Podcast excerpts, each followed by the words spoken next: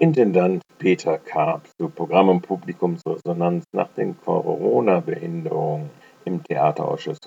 Wegen Aufbau für das Literaturfestival im Ratsaal fand die stadträtliche Sitzung am 10. November 22 im Theater selbst statt. Im Tanzsaal mit doppeltem, durch Spiegelwand nämlich, sonnenumstrahlten Blick auf Kaiserstuhl und Vogesen. Wie gewohnt professionell vermittelte Intendant Peter Karp den Vollstart nach den Corona-Restriktionen im Programm und in der Aufnahme durch die diversen Publikas. Herzlichen Dank. Ja, ein herzliches Willkommen auch äh, von unserer Seite, Frau Beken und ich. Wir kommen gar nicht so oft in den Genuss, diesen wunderbaren Tanzsaal zu betreten. Da betreten dürfen wir ihn schon, aber länger aufhalten dürfen wir uns hier meistens nicht weil er nämlich von der Tanzabteilung mit Zehen und Klauen verteidigt wird. Und äh, insofern sind wir auch immer wieder erfreut, den schönen Blick zu genießen und den schönen ähm, lichten Raum. Äh, ja, der mündliche Bericht. Es gibt eine ganze Menge zu erzählen, weil es ist ja nun schon äh, zu Anfang dieser Spielzeit viel passiert. Zunächst mal würde ich gern was über die Verkäufe sagen, also über den Kartenverkauf. Der ist im Gegensatz zu manchen Häusern, die sehr klagen, bei uns gar nicht schlecht. Wir verkaufen eigentlich ganz gut unsere äh, Eintrittskarten. Es ist, hat sich was verändert in der Form, als dass die Vorverkaufszahlen oft gar nicht so dolle aussehen und äh, sich aber an der Abendkasse sehr viel mehr tut. Also das ist das, was die Kasse einmütig ähm, berichtet, es hat sich eine große Kurzfristigkeit bei unseren Besucherinnen und Besuchern eingestellt, das, was wir früher nicht so erlebt haben. Also ähm, Frau Cicconetti von der Kasse sagte, wir haben abends richtig viel zu tun, es entstehen auch manchmal Schlangen. Also das heißt, wenn man dann rückwirkend guckt, ist, äh, sind die Vorstellungen eigentlich, also klar, könnten noch besser besucht sein, aber es gibt ja viele Häuser, die im Moment sehr klagen, dass sie sagen Corona oder Post-Corona, aber Post-Corona ist ja eigentlich nicht, weil es gibt ja immer noch Corona, äh, hat immense Zuschauerverluste gebracht. Das ist bei uns nicht der Fall. Die letzte Premiere war die Schneekönigin, das war am letzten Sonntag. Das äh, große Familienstück, das hatte eine sehr gute Kritik, hat auch natürlich dadurch auch zu guten äh, Ergebnissen an der Theaterkasse geführt. Die Schulen haben es sowieso schon gebucht. Wir sind völlig ausgebucht. Was die Schulklassen anbelangt, müssen wir eigentlich jetzt schon immer überlegen, wo wir Vorstellungen nachjustieren ähm, können oder nachschieben können und die äh, Familienvorstellungen laufen auch sehr gut, äh, weil das eine schöne Vorstellung ist und weil die Kritik natürlich auch sehr positiv war. Das merkt man da ja dann sehr. Dann hatten wir im Schauspiel die Premiere von Professor Bernardi. Das hatte eine sehr gute Presse und einen mittleren Besuch, würde ich sagen.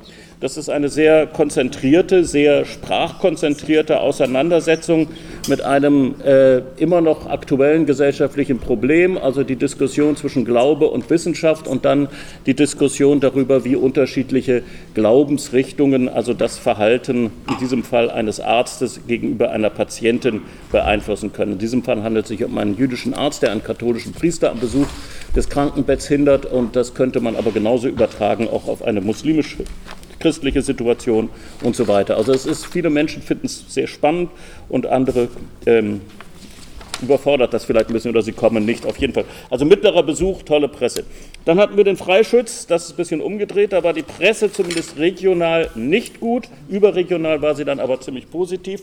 Aber wir hatten ein sehr begeistertes Premierenpublikum und wir haben auch jetzt sehr viele gute Besuche und äh, immer eine sehr ähm, ja, ich würde mal sagen, lebhafte und heftige Reaktion auf das Ganze und eine, ein, ein sehr waches Publikum und ein ähm, für Oper, na, wir sagen ja Musiktheater, ähm, sehr waches Publikum. Ja, sagen wir es mal so, wir wollen nicht werten.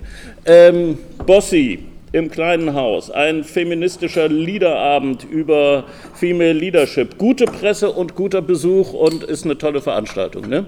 Das haben wir jetzt ein paar Mal gezeigt. Jetzt müssen wir eine Pause machen, weil das ja eine Co-Produktion ist und das kommt aber wieder und das ist äh, sehr schön. Da wir hier im Tanzsaal sind, oder nicht nur deswegen, aber da fällt es einem ein, wir hatten auch zwei sehr tolle Tanzpremieren. Einmal Love Train von Emmanuel Gatt und dann äh, Sonoma von La Veronal, beide im großen Haus, beides sehr eindrucksvolle, ganz, sehr unterschiedliche, muss man sagen, sehr unterschiedliche Produktionen. Die eine sehr eher streng La Veronal, tolle Bilder, erinnerten mehr so an die Capriccios von Goya Und Love Train war 70er Jahre Tears for Fears Musik und äh, sehr bunte, sehr äh, erfundene Kostüme.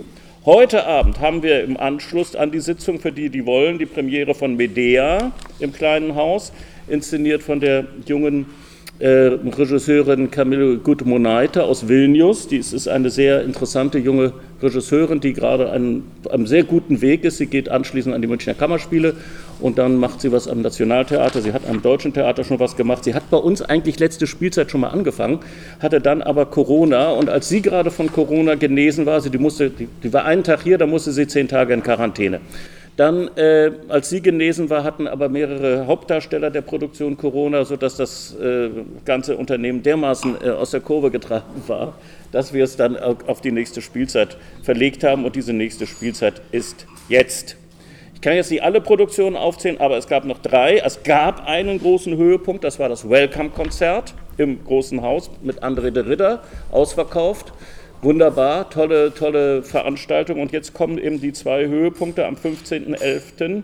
Das erste Sinfoniekonzert äh, von André de Ritter und am 26.11. der Wozzeck, seine Wunscheröffnung. Er hat ja in einem Interview gesagt, wenn ich eine Oper im Leben nur machen dürfte, dann wäre das Wozzeck. Und die wird am 26.11. Premiere haben mit Marco Stormann in der Regie. Das wird ein sehr interessantes Konzept. Das Orchester sitzt mit auf der Bühne und fährt auf der Drehscheibe, dreht es sich mit und die Sängerinnen und Sänger umkreisen das Orchester und es ist optisch super interessant. Also ich kann Ihnen nur dringend raten, kommen Sie, kommen Sie am 26.11.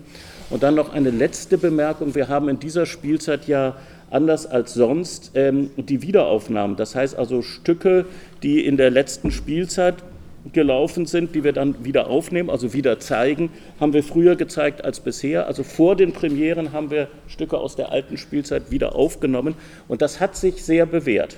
Da hatten wir Sorge, ob das funktioniert und ob Leute kommen, aber es sind viele Leute gekommen und äh, das ist, glaube ich, etwas, was wir für die nächste Spielzeit auch, wenn es geht, übernehmen werden. Das ist auch sehr